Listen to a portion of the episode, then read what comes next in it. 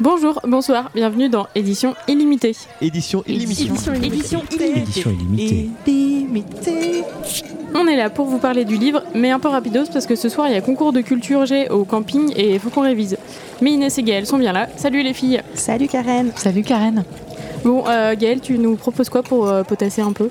Ben, j'ai une super idée parce que là, tout à l'heure, au bord de la pistoche, il y a un gamin qui a oublié le cahier de vacances CE2 et je pense que ça va nous aider un petit peu.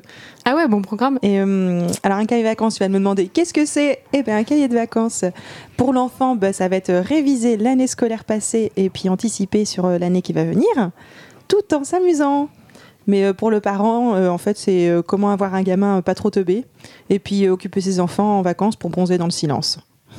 Ouais, parce que les deux mois de vacances, ça peut être vite long. Et puis ils peuvent vite euh, avoir le cerveau qui ramollit un peu, donc euh, au moins ça fait un peu de, un peu de travail quoi. Et, euh, et qui a eu l'idée de faire ça en fait? Eh ben, c'était dans les années 30 et c'était un monsieur qui s'appelait Roger Magnard. Alors, euh, ce nom de famille vous dit peut-être quelque chose puisque les éditions portent le même nom maintenant. Qui Euh. font plein de livres scolaires. Exactement. Euh, donc, à la base, Roger, euh, c'était un représentant en fourniture papeterie. Et euh, du coup, toute l'année, ça allait bien, il vendait euh, ses petits cahiers. Mais en fait, l'été, euh, il n'y avait pas trop de sous qui rentraient. Ouais, parce qu'ils faisaient pas encore euh, les, cours des, les courses des fournitures scolaires en- avant la fin de l'année. Exactement. Et, et du coup, il cherche une petite solution. Et il part des cahiers de devoirs de vacances hein, qui ont l'air bien chiants vu comme ça. C'est des petits cahiers avec plein de textes voilà, partout. C'est Et- un manuel scolaire, mais en plus petit pour l'été quoi. Voilà, pour occuper les enfants, mais de manière très chiante pour le coup. Et il te transforme tout ça, ben, un coup de baguette magique, bim, il agrandit les cahiers. Donc maintenant, on a ce format euh, assez grand, format euh, la taille d'une BD, on va dire maintenant. Et, euh, et une petite mise en page un peu plus stylée. Il rajoute des dessins et des devinettes. Et tout de suite, apprendre, ça a l'air vachement moins chiant avec lui. Et c'est comme ça qu'il va publier les cahiers de Loulou et Babette. En fait, c'était les surnoms de ses enfants qui s'appelaient Louis et Elisabeth. Bon, c'est bien, c'est sympa tout ça, mais il n'y a pas des trucs à gagner un peu euh, au moins? Eh bien si, figure-toi qu'il a même lancé un jeu concours. Il était futé quand même ce Roger. Et, euh, et donc il y avait le concours du cahier le mieux rempli. Et ça permettait de gagner des cadeaux qui étaient quand même pas dégueux, genre euh, une télé, une voiture. Ouais, parce que les voitures pour les enfants, c'est important à gagner. et j'imagine les parents qui poussent derrière. Allez, fais-moi un beau cahier de vacances s'il te plaît. et pour la petite anecdote, euh, pendant la Seconde Guerre mondiale, il s'est fait censurer par le régime de Vichy. Euh, parce qu'en fait, dans le cahier de Loulou et Babette, il avait proposé un petit coloriage du drapeau anglais et il fallait apprendre le, polé- le poème euh, Liberté de Paul Éluard, qui était l'emblème de la résistance. Oui, c'est un peu fait taper sur les doigts. Quoi. Bah oui, pauvre Roger.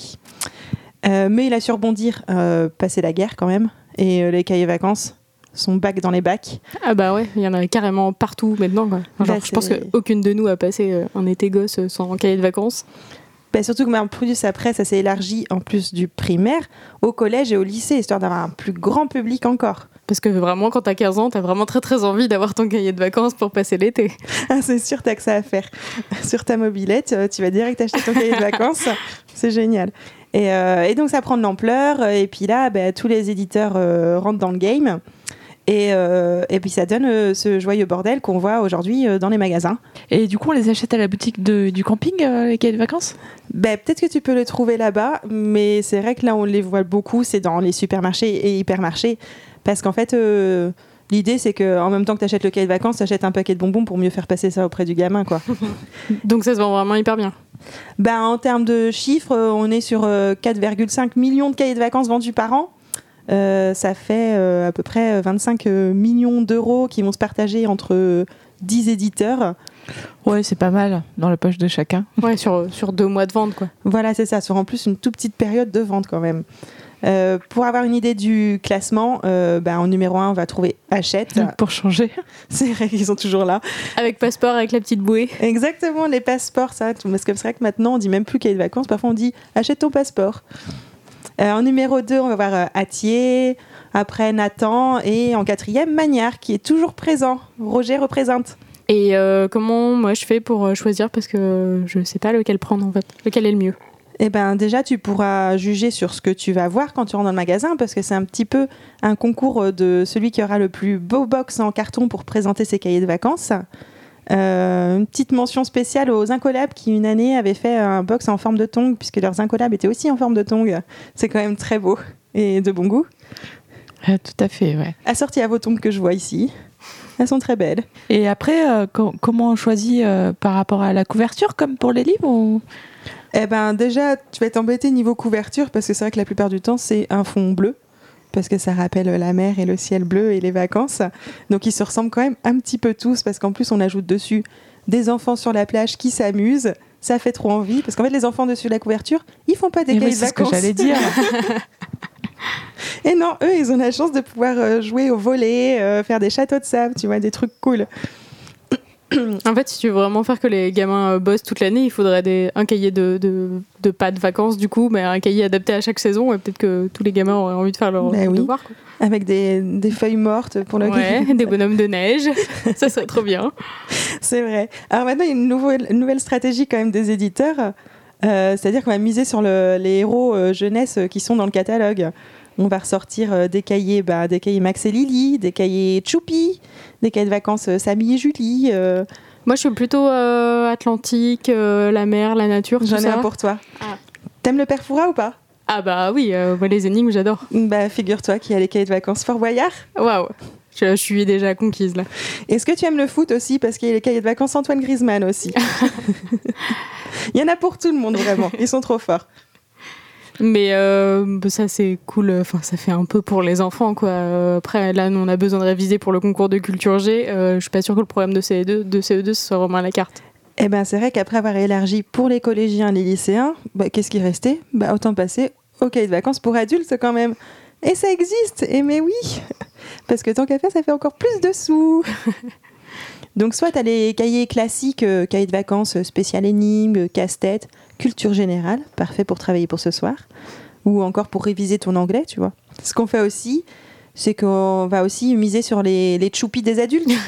Et c'est qui le choupi des adultes? Bah là, on peut faire Disney, ça marche aussi bien pour les cahiers de vacances pour enfants que les cahiers de vacances pour adultes, tu vois, ça c'est une valeur sûre.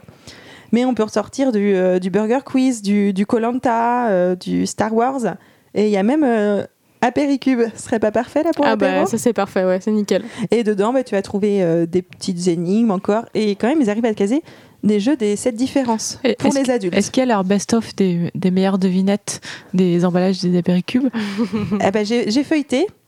Ça ressemble un petit peu effectivement à ce que tu trouves dans les apéricubes, mais c'est dedans que j'ai trouvé vraiment le jeu des 7 différences sur toutes les pages.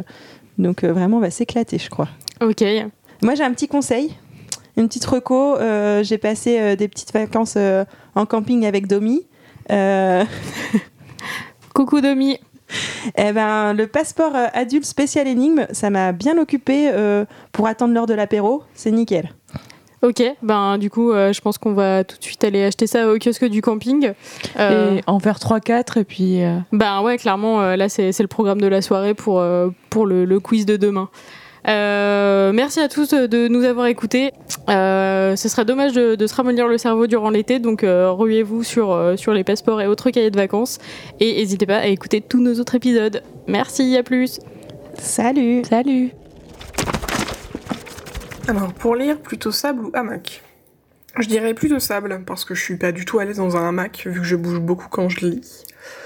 Euh, ton livre qui a le plus voyagé, je dirais Le cœur des femmes de Martin Winkler, euh, qui est en fait un livre que j'ai acheté plusieurs fois, car à chaque fois que je le prête, en fait, on me le rend pas. Euh, du coup, il voyage à sa manière, je pense, mais ça me dérange pas tant que ça, parce que je suis contente que ce livre puisse être de plus en plus fluide, il est tellement bien. Un livre qui t'évoque le soleil ou les vacances. Alors je vais tricher un petit peu parce que pour moi c'est plutôt un auteur euh, qui m'évoque les vacances. C'est mon auteur préféré, c'est John Irving euh, que j'ai découvert au lycée grâce à ma mère qui m'a fait lire Le Monde selon Garp. Et j'ai passé le reste de mes vacances d'été à emprunter ses autres livres à la bibliothèque. Comme marque-page, plutôt carte postale ou billet de train. Billet de train.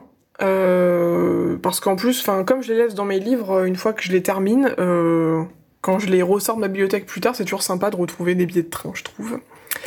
Je m'appelle Elsa, je suis chez moi en région parisienne et actuellement je porte le minimum syndical à cause de la chaleur. C'était édition illimitée de l'été.